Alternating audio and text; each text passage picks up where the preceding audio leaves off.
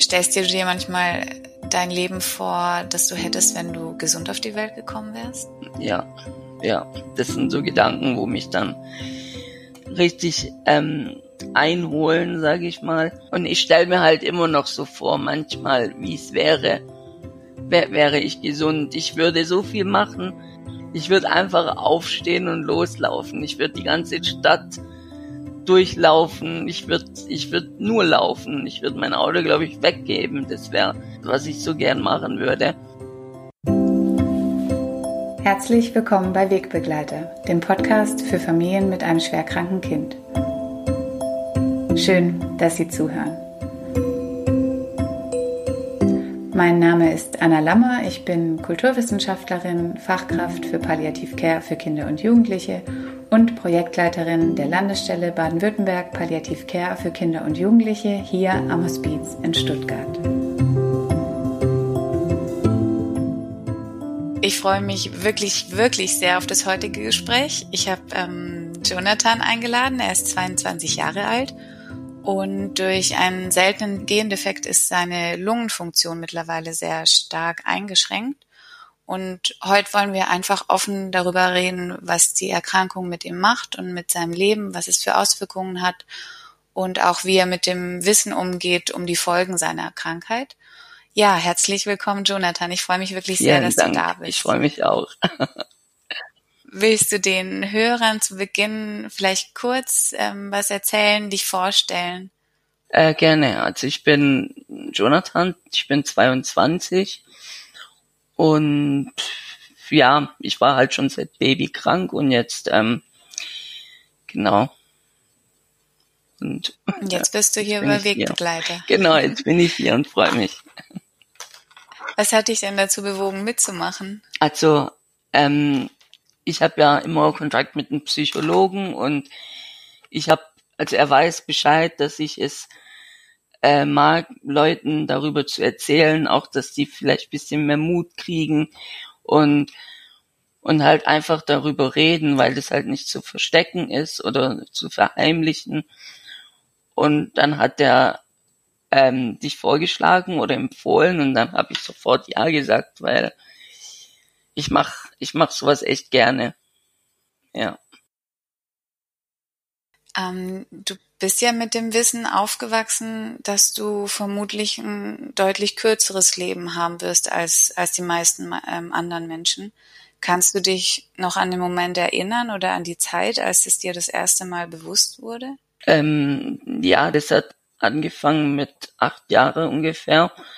Ähm, da hat der Arzt gesagt, ich werde keine zehn dann war ich irgendwie doch irgendwie zehn und ähm, ja, und ab da habe ich jetzt dann nicht alles geglaubt, was die dann gesagt haben, die Ärzte. Und ja, und dann kam halt auch noch ein paar andere Endtermine, sage ich mal, dazu, ähm, wie mit 14. Und das letzte, wo ich dann wirklich gedacht habe, okay, ich denke, jetzt ist echt soweit. Das war dann, wo ich ungefähr äh, 17 war weil ich gemerkt habe, dass die Lunge wirklich immer schlechter wird bei jedem kleinen Infekt, bei jedem Schnupfen, bei jedem Husten. Und ja, und es hat sich jetzt extrem verschlechtert, auch von einem Jahr auf dem anderen. Und wie gehst du damit um? Ich stelle mir das, ja, ich, ich kann, ich kann, ich glaube, man kann sich es gar nicht vorstellen, wenn man, wenn man das nicht selber gesagt bekommt oder auch selber fühlt wie der Körper so langsam einfach immer mehr Aufgaben abgibt, die er davor eigentlich gut hinbekommen hat. Ja, ja, also, also das, ist, das war am Anfang hart für mich, weil ähm, ich bin eigentlich eher so einer, der gern rumgerannt ist und gern viel Sport gemacht hat. Und seit seitdem ich, also man hat das gar nicht so, ich habe das gar nicht so realisiert eigentlich, dass viele Sachen nicht mehr gehen. Ich habe das dann immer nur verglichen, äh, ganz blöder Vergleich, sage ich mal, aber ich habe das dann immer so verglichen, dass ähm, als ich bei uns die Treppen hochgelaufen bin, wusste ich vor einem Jahr, äh, dass ich die Treppen auf einmal hoch kann. Mhm. Und nach einem Jahr habe ich dann gemerkt, dass ich schon bei der Hälfte Pause machen muss. Und so habe ich das dann eigentlich realisiert, dass, ähm, dass es schlechter wird. Weil ansonsten ist es dann so langsam schlecht geworden, dass man irgendwie gar nicht mal mitgekommen ist und, und äh, denken konnte, ja, du, das wird jetzt schlechter oder so. Ich habe das halt nur immer so mit Vergleiche sehen können, dass es wirklich schlechter wird. Mhm. Und ja, jetzt innerhalb ein Jahr hat sich ja die Lunge komplett verschlechtert.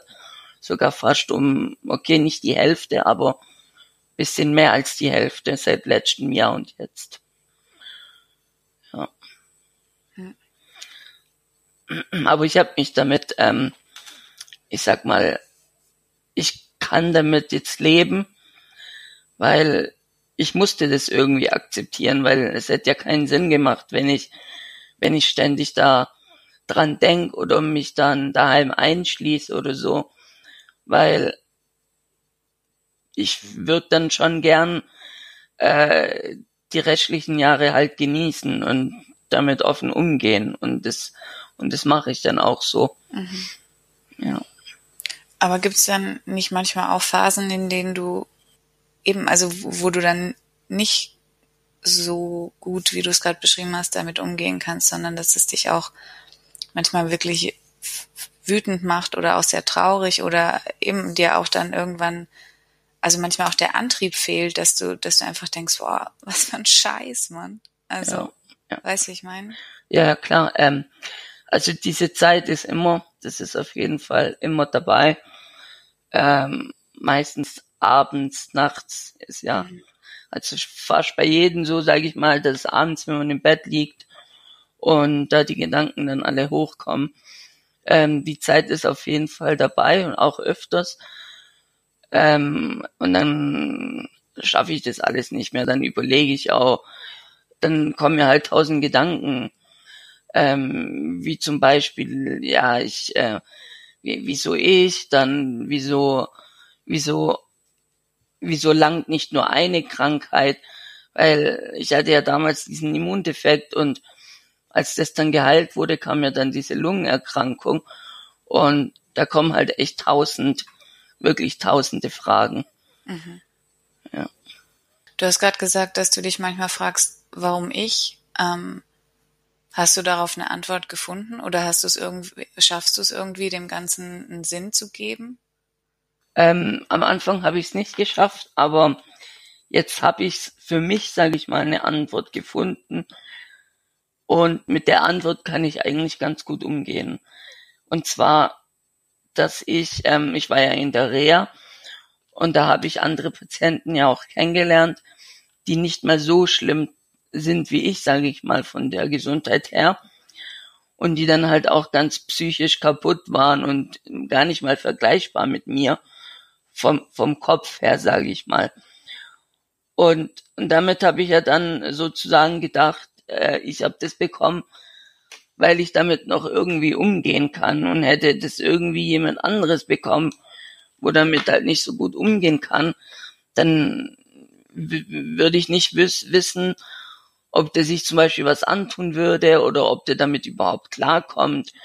Und, und natürlich ist es dann so, dass ich das akzeptiere und ich habe auch nie den Gedanke gehabt, äh, das zum Beispiel jemand anderes zu wünschen oder so, auch meinen größten Feind nicht, weil, weil sowas wünscht man keinem. Aber ich bin einerseits auch glücklich, dass ich das bekommen habe und nicht jemand anderes mhm. aus der Familie oder so. Weil du auch glaubst, dass du die Stärke hast, das zu tragen. Ja. Ja. Ich glaube, ich kann damit umgehen. Am Anfang war es auf jeden Fall nicht so, aber aber jetzt ist es dann so, ich nehme alles, ähm, ich mache halt auch Witze drüber, sage ich mal. Also das, ähm, ich nehme das dann halt echt locker, sage ich mal, obwohl dann halt wirklich die Tage sind, wo ich dann auch zusammenbreche für mich selber und ähm, und halt die Gedanken da sind, aber vor den Leuten, also die, wo mich kennen, die wissen dass Ich habe noch nie gezeigt, dass es mir schlecht geht, auch wenn es mal so war. Einfach nur, damit ich ähm, damit ich auch keine Last bin für die und und das ist dann der Grund, warum ich dann tagsüber, sage ich mal, vor den Menschen so auf ähm, ja mir geht's gut Spiel und und dann abends, wenn ich dann halt alleine bin, dann ähm, habe ich dann auch mal die Zeit für mich, damit umzugehen. Okay. Aber das stelle ich mir auch nicht immer einfach vor. Also wenn man dann immer nach außen hin, aus Liebe natürlich vor den Menschen, die man mhm. liebt und die man auch schützen will. Ähm, aber trotzdem ist man ja dann auch viel alleine, auch mit den Ängsten, die, die du ja auch hast oder auch den, den Gedanken, die einem auch Angst machen. Und hast du jemanden, mit dem du dann aber darüber sprechen kannst, also den du nicht schützen willst oder musst, wie jetzt deine Eltern oder deine Freunde? Also, ähm, wir waren, mit meinen Eltern rede ich ja darüber gar nicht. Ähm, aber zum Beispiel mit einem Psychologen, ähm, mit ihm kann ich da gut darüber reden. Oder mit ähm, ein paar Kumpels von mir. Okay. Damit kann ich auch reden, aber mit meinen Eltern oder so, das ist verständlich, weil, weil egal was ich sag, heißt dann immer ja, ähm, stark bleiben, bla bla bla, dies und das, aber klar, ich bleib stark, aber man kann nicht immer stark bleiben. Und deswegen werde ich also mit meinen Eltern darüber nicht reden. Ich habe jetzt, ähm, ich habe den halt paar Sachen erzählen wollen, was mir wirklich am Herzen lagen.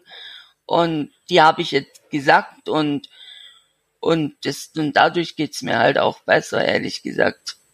Okay. Ja. Also eigentlich tut's dir gut, offen über alles zu reden, auch über deine nicht, also über die in Anführungszeichen negativen Gedanken und Gefühle. Ja, es tut gut, weil man muss irgendwie dann auch loslassen können und sich nicht einfach alles hineinfressen. Und Absolut. am Anfang war das ja so, ich habe wirklich, ich hatte sogar letztens äh, ein Gespräch da mit meiner Schwester drüber sogar. Ähm, das war auch vor kurzem.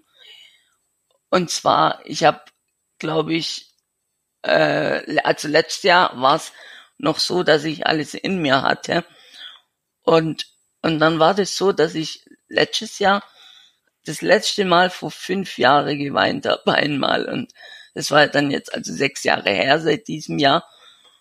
Und und das hat mich so kaputt gemacht. Das hat mich so richtig kaputt gemacht. Dass du so lange nicht, nicht dieses Ventil benutzt hast. Genau. Oder? Ja, ja, das glaube ich dir. Das hat mich richtig kaputt gemacht. Und dann irgendwann hat es dann geklappt.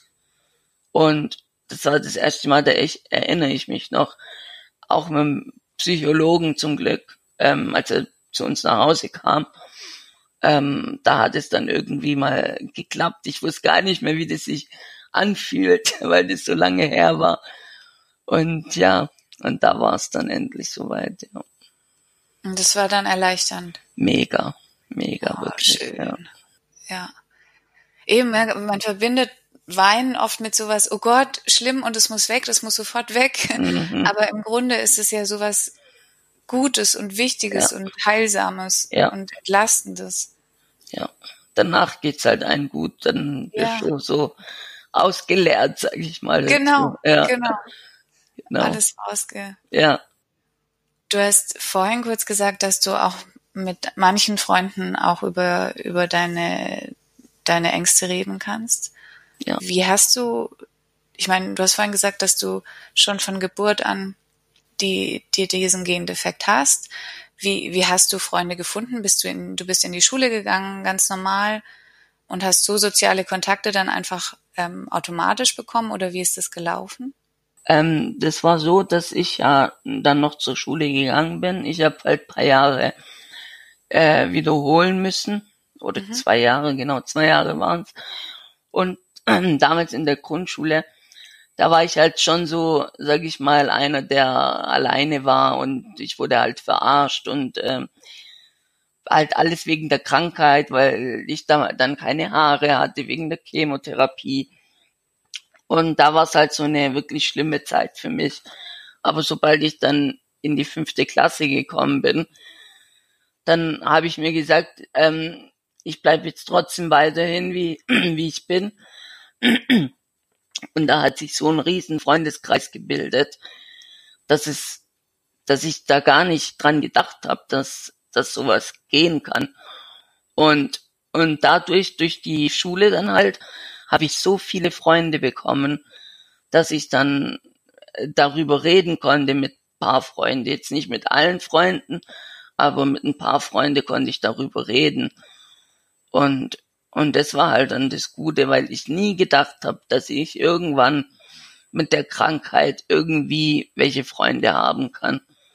So als Kind überlegt man oder denkt man immer darüber nach. Ja, man hat jetzt mit der Klatze keine Freunde oder so. Also, das ist schon schwer. Das ist richtig schwer. Und jetzt hast du aber immer noch einen, einen, festen Freundeskreis, der vielleicht gar nicht mehr so groß ist, aber halt ja. einfach intensiv. Genau, also der ist gar nicht mehr so groß. Ich glaube, jeder weiß es so. Schulfreunde sind Schulfreunde und ähm, und danach werden nur noch ein paar richtige da ja, genau. sein und und so war es dann halt auch bei bei mir oder bei uns allen eigentlich, die ich kenne. Das sind dann, sage ich mal so, ein Kreis von fünf, sechs Freunde so, also nicht arg viele, aber dann halt richtige, sag ich mal, wo man wirklich, wenn man irgendein Problem hat, dann ist man sofort da oder man hilft sich gegenseitig. Also das ist dann schon, das sind dann halt schon richtig gute Freunde. Ja, genau. Ja. Ähm, was mich noch interessieren würde, ich meine, du bist ein junger, mhm. attraktiver Mann. Wie, wie ist es mit, mit dem Thema Liebe und Krankheit?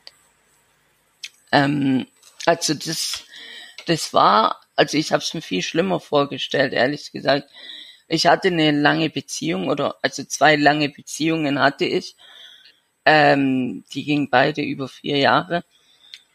Und und man hat klar Nachteile gehabt. Jetzt ähm, man hat immer nicht alles ähm, erledigen können, wie zum Beispiel ja mal durch die Königstraße laufen oder oder mal in einer Stadt gehen zu shoppen. Also solche Sachen, die gingen gar nicht mehr, weil weil wegen dem Laufen halt.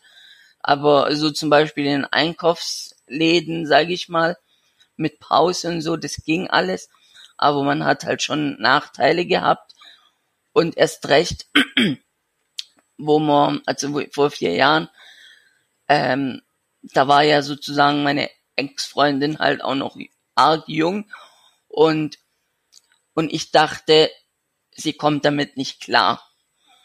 Aber das war dann so, die sind dann, oder die ist dann damit klargekommen und viele Sachen äh, gingen auch, sage ich mal. Und, und ja, danach ist zwar kaputt gegangen, den Grund weiß ich leider nicht, aber, aber ich denke, also was ich halt vermute, ist, dass, ähm, dass sie dann halt jung war, als wir zusammengekommen sind und dann im Nachhinein halt überlegt hat, dass, dass ich halt echt viele, ähm, viele Sachen nicht machen kann. Ja. Also jetzt wie zum Beispiel halt wie mit dem Rausgehen oder, oder zwei, dreimal im Urlaub. Also ich rede über über solche Sachen ja. halt, ja.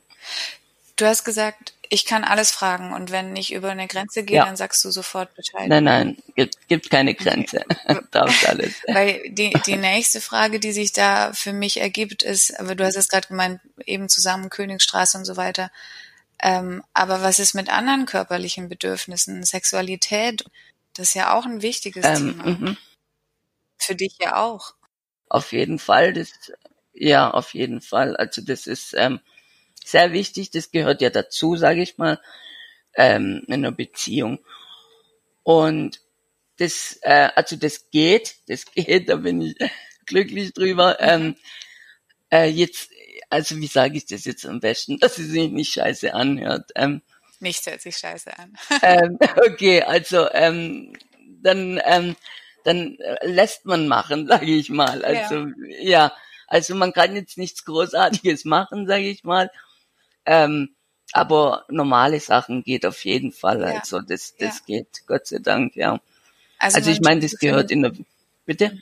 Bitte, ich wollte dich nicht unterbrechen. Ja, alles gut. Also das gehört auf jeden Fall dazu und ähm, und das, also so geht es auf jeden Fall, ja. Mhm. Also eben, du hast dann einfach deinen, deinen, in, deinen Weg gefunden. Genau, ja. ja. Also sogar, ich sag mal, das ist auch ein, ein Weg, ähm, was nicht nur, sage ich mal, kranke Leute machen. Ich meine, das, ähm, also ich, ich rede ja auch drüber mit Kumpels und solche Sachen.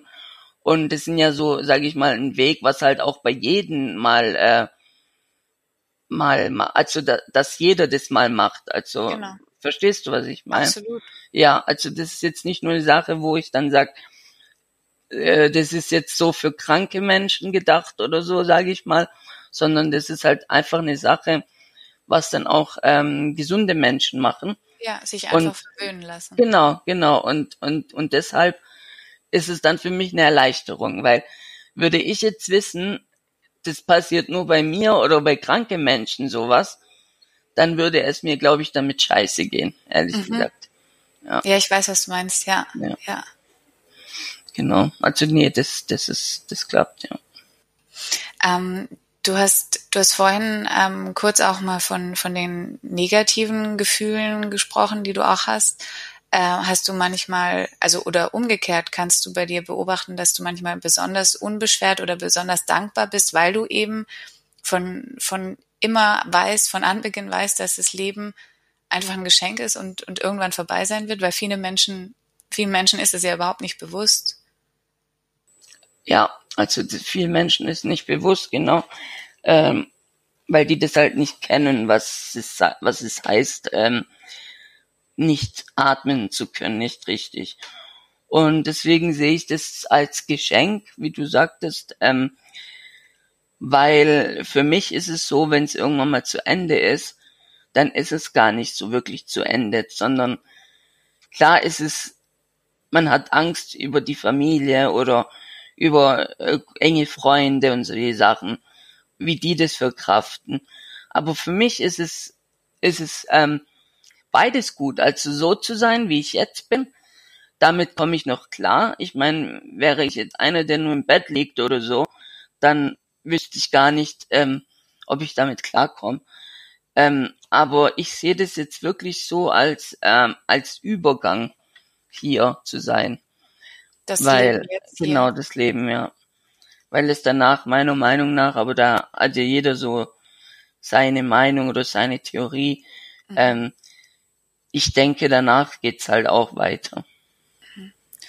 Das heißt, du denkst aber auch über den Tod nach. Ja. Ja. Und auch über, also du hast jetzt gerade beschrieben, das Leben danach. Stellst du dir manchmal auch das Sterben vor?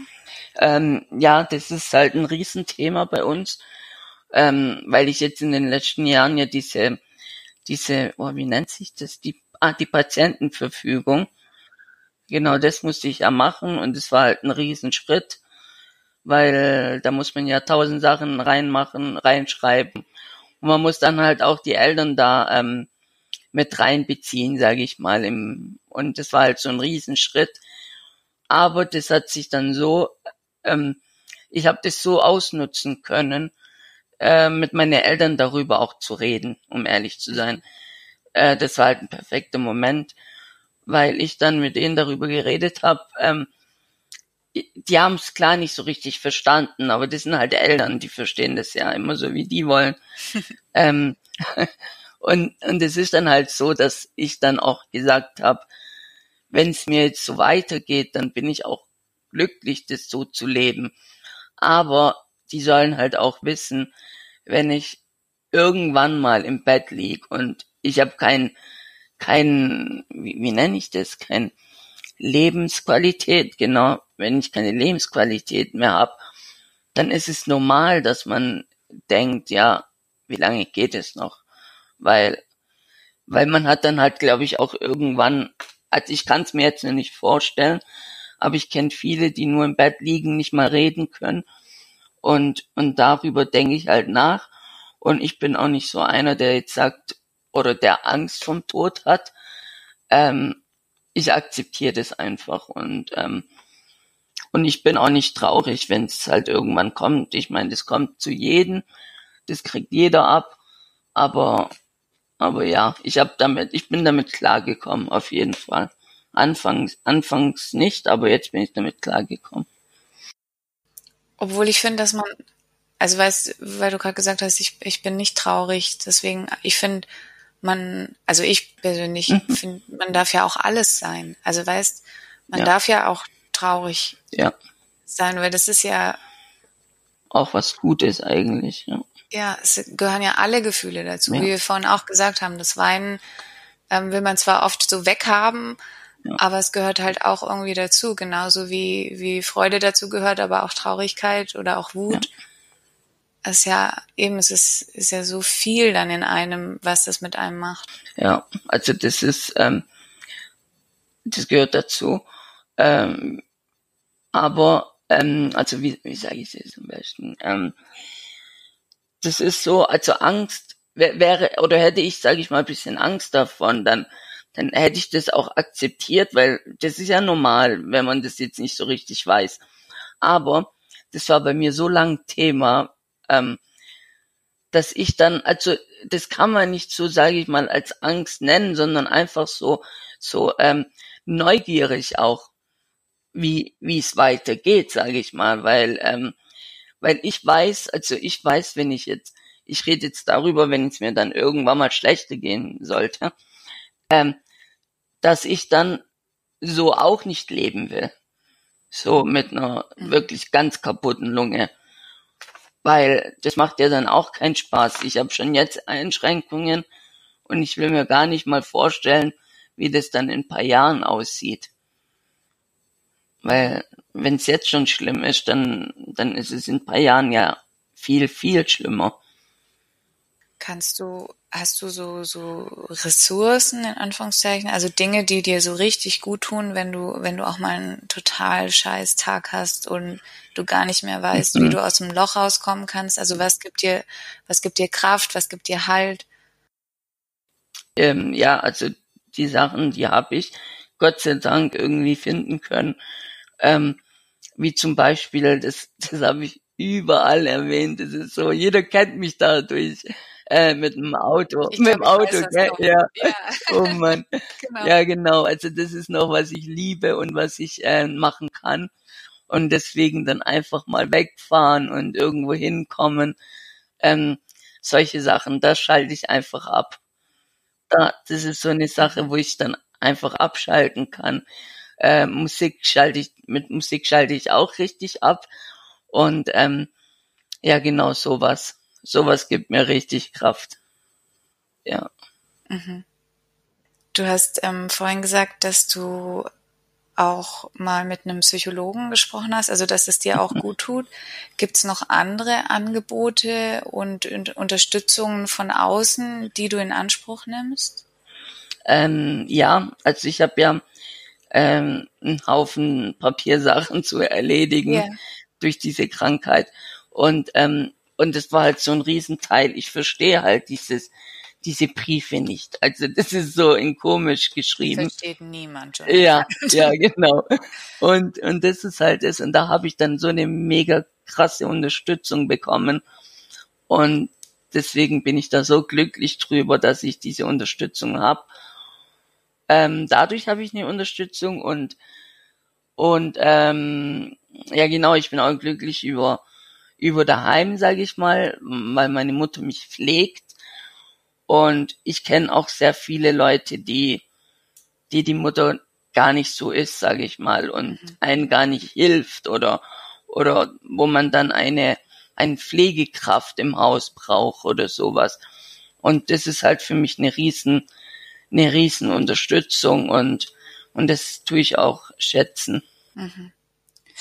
Ähm, du hast gerade deine, deine Mutter erwähnt, die dich pflegt. Nehmen deine Eltern auch irgendein Angebot in Anspruch? Weil ich stelle mir, du hast es ähm, vorhin kurz angesprochen, dass es für deine Eltern nicht, nicht so einfach ist, verständlicherweise. Mhm. Und holen sich deine Eltern Unterstützung? Ähm, also die, die hatten mal, sage ich mal, eine Unterstützung auch durch Psychologen, die wo mich dann zum Beispiel auch ähm, unterstützt haben, haben auch sie unterstützt. Das war halt dann alles früher. Aber momentan, ähm, also ich weiß nicht, ob die das brauchen gerade. Das, das reden die gar nicht so mit mir, weil, weil, weil ich mir dann dadurch Sorgen mache, sage ich mal. Aber ich denke, also sie haben auf jeden Fall von meinem Psychologen angeboten bekommen, wenn die Unterstützung bräuchten, wäre sie auch da. Mhm. Genau. Würdest du dir manchmal mehr Offenheit in eurer Familie wünschen? Über Gefühle zu reden und Gedanken? Ähm, also mit meinen Eltern nicht, nee. Okay. Lieber nicht, nee. Also weil es dann einem äh, trotzdem damit scheiße geht am Ende, weil weil ich weiß, dass es ein Elternteil richtig trifft, was man manchmal denkt und und auch wenn sie das dann akzeptieren, weiß ich eigentlich, dass es denen damit nicht gut geht. Mhm. Und ich habe halt eine große Schwester, mit ihr rede ich über alles und das ähm, und das ist schon mal ein Riesenschritt. Mhm, schön. Ja. Äh, stellst du dir manchmal dein Leben vor, das du hättest, wenn du gesund auf die Welt gekommen wärst? Ja, ja. Das sind so Gedanken, wo mich dann richtig ähm, einholen, sage ich mal. Ähm, weil ich bin eigentlich ein Gegenteil von daheim bleiben und ähm, gar nichts machen. Ähm, ich habe halt als Kind noch, sage ich mal, ähm, Fußball spielen können. Und das war so meine Leidenschaft eigentlich. Das, das war das, was ich immer machen wollte. Und, und ich stelle mir halt immer noch so vor, manchmal, wie es wäre, wär, wäre ich gesund. Ich würde so viel machen, was, was andere Leute gar nicht mal machen würden. Mhm. Ich hätte, ich hätte halt immer gesagt, ja, äh, manche laufen, äh, fahren mit dem Auto, um dort einkaufen zu gehen oder so in der Nähe. Ich würde einfach aufstehen und loslaufen. Ich würde ja. die ganze Stadt durchlaufen. Ich würde, ich würde nur laufen. Ich würde mein Auto, glaube ich, weggeben. Das wäre, das wäre so was, was ich so gern machen würde. Aber es ist normal, dass ein gesunder Mensch gar nicht weiß, was es heißt, eine schlechte Lunge zu haben. Von dem her finde ich das auch irgendwo normal, dass die nicht sagen können, du, ich, ich rauche jetzt nicht oder, oder ich, äh, ich fahre jetzt dahin, ich habe keinen Bock auf Laufen und solche Sachen. Das ist normal, dass die das sich nicht vorstellen können. Aber ich habe halt so oft versucht, ähm, Leuten das Rauchen ähm, abzugewöhnen Mhm. Weil als ich im Krankenhaus war, waren 80 Prozent der Leute, die lungenkrank waren, die kamen alle durch, durch, ähm, durch den Rauch. Mhm. Und die hatten alle eine Lungenerkrankung dadurch. Und deswegen. Haben ein paar aufgehört? ja. Ja, super. Also äh, Schüler haben aufgehört auf jeden Fall, ja. Das heißt, da du gehst, ja. Bitte? Bitte erzähl. Okay, ähm, also ich bin ja dann mit, mit, ähm, mit dem Arztteam in Schulen gegangen und durch meine Krankheit halt erzählt. Super.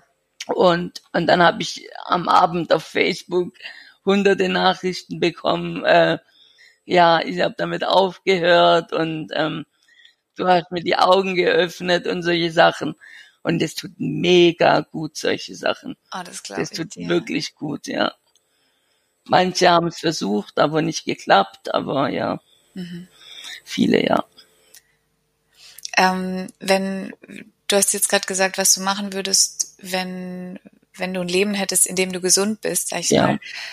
Aber jetzt das Leben, was du jetzt hast, so wie du auf die Welt gekommen bist, warum sagst du, ist dein Leben trotzdem lebenswert? Und ähm, ja, warum hat dein Leben einen Wert für dich?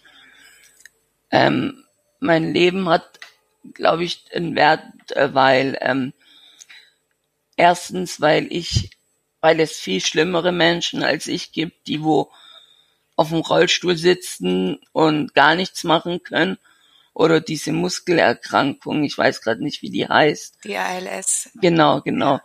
Die wo sowas haben und die sogar manchmal lachen und und deswegen sage ich immer, solange es geht und solange es viel schlimmere Menschen gibt, dann hat es keinen Grund, warum du nicht leben willst. Und, und ein Riesengrund noch ist, durch die, ähm, also durch, dass ich so viel Unterstützung habe. Hätte ich zum Beispiel die Unterstützung nicht, dann wüsste ich wirklich nicht, ob das Sinn macht. Mhm. Mhm. Ja. Gibt's ähm, gerade momentan irgendwas, was du noch unbedingt machen möchtest oder umsetzen willst, erreichen willst? So in den nächsten ähm, Wochen, Monaten? Ähm, also das, was ich machen wollte, also sage ich mal im Urlaub gehen, das habe ich dann alles kurzfristig geschafft, ähm, ohne geplant. Geplante Sachen klappen nie bei mir. Okay. Und genau. Und eigentlich will ich jetzt, ähm, also jetzt habe ich keine Ziele mehr. Hm. Ich habe echt das, was ich unbedingt wollte, habe ich jetzt geschafft. Und jetzt habe ich momentan gar keine Ziele, schon seit einem Jahr. Mhm. Ja. Das können nicht viele Menschen sagen, dass sie alle ihre Ziele. Ähm, ja, ja, ja, weil viele, weil oder sage ich mal, weil gesunde Sachen machen wollen, wo zum Beispiel jetzt gar nicht unbedingt gemacht werden muss, sage ich mal. Aber, mhm. aber bei mir, klar, so Kleinigkeiten, aber nicht mal das ist gerade so durch meinen Kopf, aber, aber so Sachen, die ich, die ein bisschen größer sind, sage ich mal, die habe ich schon alle, alles erreicht, was ich wollte. Mhm. Und das, deswegen bin ich auch drüber glücklich. Das letzte war ja das mit dem Urlaub. Mhm. Und da habe ich's gemacht. Bin sogar zum Arzt gegangen, habe gefragt, darf ich mit dem Flugzeug fliegen? Dann haben die mhm. gesagt, nee, eigentlich nicht, weil die Luft da oben, das ist halt eng für die Lunge. Ich so, okay, bin direkt im Flieger rein und bin geflogen. Wo bist du hin? Nach Malle. Ah, wie cool. Ja. oh Mann, mit Freunden oder was? Nee, mit, mein, mit meiner Ex-Freundin war ich dort, ja. Okay. Ja. Und es hat geklappt mit dem, mit dem Flug. Auf jeden Fall. Es hat geklappt. Ich habe es echt gemerkt, bisschen da oben war es halt echt bisschen eng. Aber Sachen, die man nicht machen darf, das macht mehr Spaß. das ist auch eine Einstellung. Oder? Stimmt doch. Auf jeden Fall. Oh ich glaube, wir kommen langsam zum Ende. Ja. Vielen, vielen, schön. vielen Dank für das Gespräch. Ja. ja, fand ich auch. Mega. Ja, die Zeit ist geflogen. Absolut. oh Mann. Absolut. Ja. Gibt es irgendwas, was du noch unbedingt sagen möchtest? Ähm, also auf jeden Fall, was ich sagen will, ist, man sollte nie aufgeben, egal wie es einem geht. Und man sollte halt auch offen darüber reden, weil wenn man sich alles hineindrückt, ähm, geht's einem schlechter. Und deshalb ist es einfach gut, sich auch mit Leuten auszutauschen, wenn man die Möglichkeit hat. hat. Und von dem her einfach nicht aufgeben, das ist das Wichtigste. Mhm. Ja. Wie geht's dir jetzt? Gut, dass ich das einfach wieder alles sagen durfte. Das ist immer, immer schön. Danke, dass wir das alles hören durften. Danke für die Einladung. Das war echt wirklich top. Und von Herzen. Wirklich. Und wirklich ein mega, ein mega, wie nennt sich das? Ähm, anstatt über Beauty-Sachen zu machen, ist es echt ein, ein guter Vlog, was wir da machen. Auf jeden Fall, Mann. Ja. Lieber. Ja, aber wirklich. Ja, Make-up-Tutorial oder, so. oder so, ja. Nee, das ist nicht gut. Nee, wir machen hier richtiges, richtige genau. Sachen. Perfekt. Ja. Nee, es hat mir wirklich richtig Spaß gemacht. Also, weil du auch so einfach so offen bist und keine, ja. keine Hemmungen ja. hast zu erzählen. Und deswegen, dann ist das Fragen stellen auch ganz Viel einfach. einfacher, ja, weil man einfach offen darüber reden kann und nicht irgendwie ge geplante Sachen oder irgendwie aus auswendig gelernte Sachen das ist viel besser, wenn man das einfach so sagt, wie es ist. Ja. Deswegen mag ich das Format von dem Podcast Mega. auch so gerne, weil es ist ja wirklich einfach nur ein offenes Gespräch. Also es ist nicht irgendwie groß genau. vorbereitet. Klar mache ich mir Gedanken darüber, worüber ich gerne ja, mit dir reden möchte ähm, und was mich interessieren möchte, was mich neugierig macht an dir und deinem Leben. aber ähm, es ist überhaupt kein, kein Raster, an das genau, wir uns genau, starr ja. halten müssten. Ich habe mir halt auch die Videos an, angehört oder die Audios von den anderen, die auf deinem Profil sind. Das ist mega mhm. cool, wirklich, weil, weil die Leute, die reden da ganz, also das ist einfach normal. Das ist nicht gespielt oder das ist einfach normal geredet und das ist so schön. Das ist wirklich, mhm. wirklich top, was du da machst. Wirklich. Das geht nur, weil die Leute top sind. Wirklich. Ich ja, allein könnte das nicht auf die Beine stellen. Ja, und wenn Sie, liebe Hörerinnen, eigene Themenvorschläge haben oder Ideen oder selbst auch einmal in ein Interview kommen möchten und von Ihrer Geschichte erzählen wollen, dann schreiben Sie mir gerne. Ich freue mich. Sie erreichen mich unter der info at kinder-palliativ-landstelle.de. Die Adresse finden Sie auch noch unten in den Show Notes, dann können Sie sie einfach abrufen. Ja, ich freue mich jetzt schon auf die nächste Folge. Ich kann versprechen, es wird wieder ein tolles, spannendes, offenes und persönliches Gespräch geben. Machen Sie es gut.